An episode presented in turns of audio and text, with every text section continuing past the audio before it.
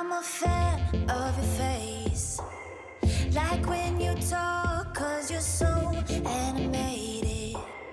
You're like a siren that keeps me away. 嗨，各位同学，大家早上好，我是姚老师，欢迎来到今天这一期的英语口语每日养成。今天的话呢，我们来学习的台词依旧是来自于《摩登家庭》的第二季第十八集。先来一起看一下 Chop chop, it's a two hour drive, not counting our stop at the outlet mall. Chop Chop. It's a two-hour drive, not counting our stop at the outlet mall. 抓紧时间，这一趟车程要两个小时呢，还不算上折扣商场那一站。Chop Chop. It's a two-hour drive, not counting our stop at the outlet mall. Chop Chop. It's a two-hour drive, not counting our stop at the outlet mall。整段话当中呢，我们观察这样的几个发音技巧。首先，it's a 出现在一起呢，可以做一个连读，it it。然后呢，not counting 出现在一起，可以做一个完全失去爆破，not counting not counting。再往后面看，at the。这里呢，首先观察一下定冠词需要重读变成 the，因为呢后面这个单词 outlet 它是一个元音因素开头的单词，所以定冠词呢我们需要重读。然后呢在前面加上一个 at，这个时候呢会形成一个不完全失去爆破，所以呢就会变成 at the at the。接下来看一下整个句子的末尾。首先呢，outlet 这个单词它本身自己呢就有一个不完全失去爆破。outlet，outlet，在后面再加上一个 mall，又形成了一个不完全失去爆破。所以呢，末尾这样一个奥特莱斯商场这样一个短语呢，我们应该读成 outlet mall，outlet mall，outlet mall。 I'm here! oh my god! What I could do with this house. Hello, Jay.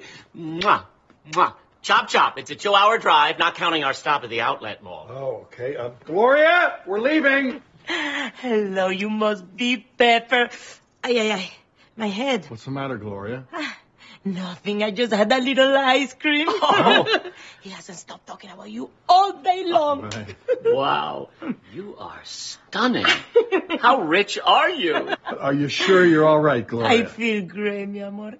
I am so happy that he's doing this with you because I never get him to do anything different, like the Vivaldi. Mm, I think he likes you more than me. Oh. You two have a great time all together. right, but we got to be back early because you know I got that work thing.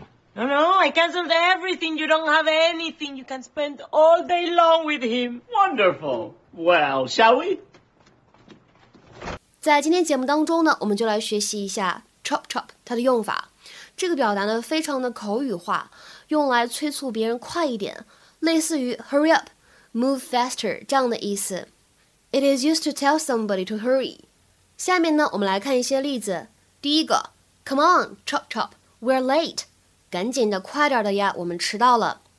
Come on, chop chop, we're late。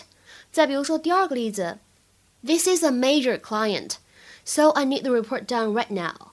Chop chop。 这可是个大客户，我们需要现在就把报告做好，赶紧的。This is a major client, so I need the report done right now. Chop chop。再比如说第三个例子，Chop chop, we need to make twenty more before we are done. 赶紧的，加油，我们还需要最后二十个。Chop chop, we need to make twenty more before we are done. 再比如说最后一个例子，Chop chop, we haven't got all day.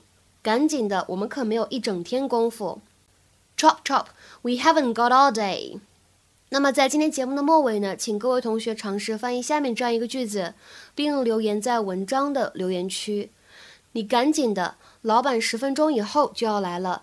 你赶紧的，老板十分钟以后就要来了。那么这样一个句子应该如何使用我们刚才讲过的 chop chop 这样一个短语来造句呢？期待各位同学的踊跃发言。我们今天节目呢就先讲到这里，拜拜。